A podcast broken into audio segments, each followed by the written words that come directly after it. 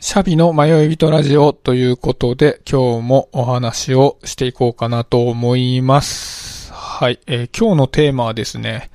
えー本当にあの迷い人的なテーマなんですけど、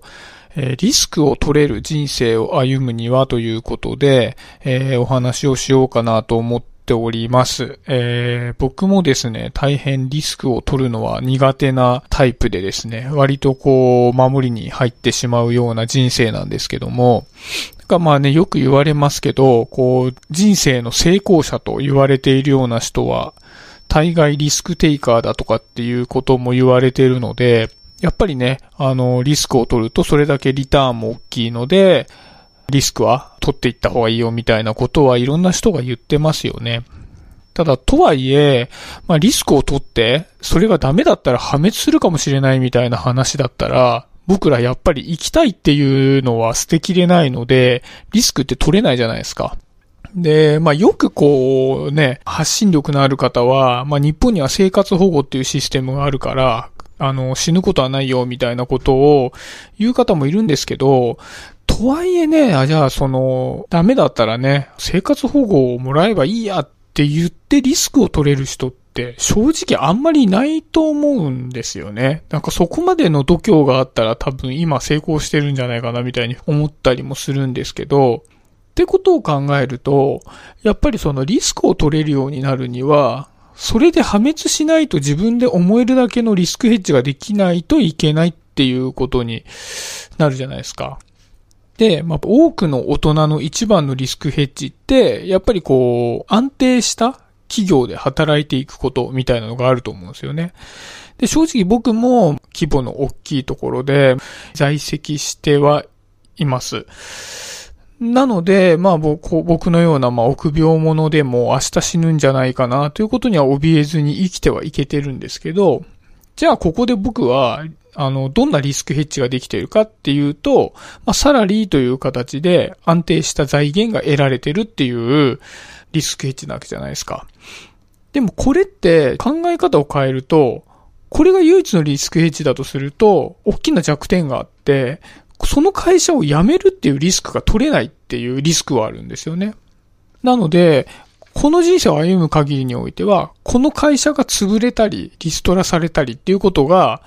ないっていうことを祈りつつ、その枠の中で過ごしていかなきゃいけないっていうところにはなってしまうわけですよ。で、ただ一方でね、あの、世の中には、お金持ちっていう人たちがたくさんいて、まあ、例えばですけど、まあもう前澤さんとか、孫さんとか、堀江さんとか、まあ、あのめちゃめちゃお金持ってる人たちがいるわけじゃないですか。で、その人たちは、決まって大きなリスクを取ってるんですよね。なんかもうホリエモンなんかもロケット飛ばしちゃってるわけですよね。だからもう、ちょっとびっくりするぐらい大きなリスクを取っていると。で、じゃあなんでそういうリスクを取れるのかなって考えたときに、まあ簡単に思いつくのは僕のサラリーっていうリスクヘッジに比べて、比べ物にならないぐらい、でかいお金を動かせるだけの資金力を持っているっていうのが、まあ一番のリスクヘッジなのかなと思うんですけど、ただよくよく考えてみると、例えば大金持ちの与沢翼さんは、実際破産してるんですよね。で、堀江さんも一度捕まっていると。でもそれでも、今もうピンピンして復活してるわけじゃないですか。ってことは、資金力があれば、それだけです。あの、すべてのリスクが回避されているってわけではないんですよね。資金がなくなったとしても、復活できるだけの別のリスクヘッジを持っていたってことになるわけです。で、じゃあこの人たちのリスクヘッジってお金以外何があるのかなって考えたときに、なんかある人が、お金持ちの貧乏人の差はお金じゃないよっていう話をしてたのがあって、それが、えっと、お金持ちと貧乏人の差は、人脈と知識と経験と情報だよって言ってたんですね。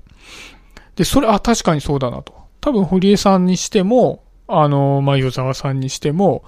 僕らとは比べ物にならないぐらい人脈と知識と経験と情報を持っていたので、資金がもし尽きちゃったとしても、それを使ってのし上がれるだけのものをすでに持っていたと。だから、成功している人たちっていうのは、莫大な資金を持っているからリスクが張れるっていうだけではなくて、お金っていう有形のリスクヘッジと、先ほどの人脈とか知識とか経験とか情報って言った無形のリスクヘッジと、両方とも有形無形のリスクヘッジを持っているっていうことなわけですよね。で、あのー、じゃあ僕らが、僕らというかまあ僕が、あの、会社に勤めていて、こういったリスクヘッジができてるかっていうことを考えると、まあ、お金っていうリスクヘッジで言うと、サラリーの範囲内でのリスクヘッジになりますし、じゃあ無形の資産を持っているかって確かに持ってはいるんですけど、やっぱり僕の自分の今までの企業で勤めていた経験で考えると、どうしてもね、長くいると、その、まあ、人脈や知識や経験や情報っていうのは偏ってってしまうんですよね。気が経つと、まあ、役職とかも上がっていきますし、まあ、任される業務っていうのも、どんどんどんどん変わってはくるんですけど、やっぱり、新しいことを始めて、何年かみたいな時、あの段階に比べると、だんだんだんだんその知識がこの上乗せっていうのは少なくなってくるんですよね。まあ、例えば経験っていうことに言うと役職による経験ってあるとは思うんですけど、知識とか情報とかっていうものでいくと、業界の情報とかっていうのは上がっていくことによって楽団には増えないので、まあ、ある程度、こう、頭打ちに近づいてくるような感じがするんですよね。と考えると、やっぱりこう、まあ、いわゆるこう、企業で雇われて生活していると、まあ、えっと、有形無形の資産っていうのがある程度限定的になってしまうと。だから、大きなリスクは取っていけないよ。で、かつ会社を辞めるというリスクだけは取れないよっていう状態になってしまっているわけですよね。で、まあこのコロナの状況下とかもあって、まあ実際その会社が必ずじゃあ自分のその60歳、65歳まで自分を養ってもらえるのかっていうことで言うと、決してそれは確約されたことでもないので、実際はね、やっぱりこう多くの人が言っていて、今ね、結構たくさんの人が始めてる通り、まあ副業とかって言った形で、他の軸を持って、あのー、二軸で生活してる人の方がよっぽどまあリスクは取りやすいですし、資産も積み上がっていくので、やっぱりね、こうね、迷い人的に今でもね、すごく考えてしまってるんですけど、やっぱり軸はいくつか持ってといた方がいいのかなっていうところで、まあね、こういろんなことを、あの、試しに始めてみたりっていうことは少しずつやってるんですけども、で、まあその企業勤めをしている人のまあ逆に言うとメリットというところで言うと、現状の安定したお金っていうのは入ってきているので、考えようによっては、その給料の範囲内ではリスクが取れるっていう安心感はあるわけですよね。だから逆に言うとこれ会社が傾いてしまったり、リストラになってから何かをしようって言っても首が回らなくなるので、やっぱりこう勤められているうちにその範囲内で可処分時間を使って新しいことを、まあ、知識なり、こう人脈なり、技術なりを蓄えていきつつ、少しでもいいのでお金を蓄えていって、やっぱりその目指すところで言うと、その会社を辞めたとしてもそっちで立っていける。で、もう一つの軸で立っていけるだけの準備をしていった方が、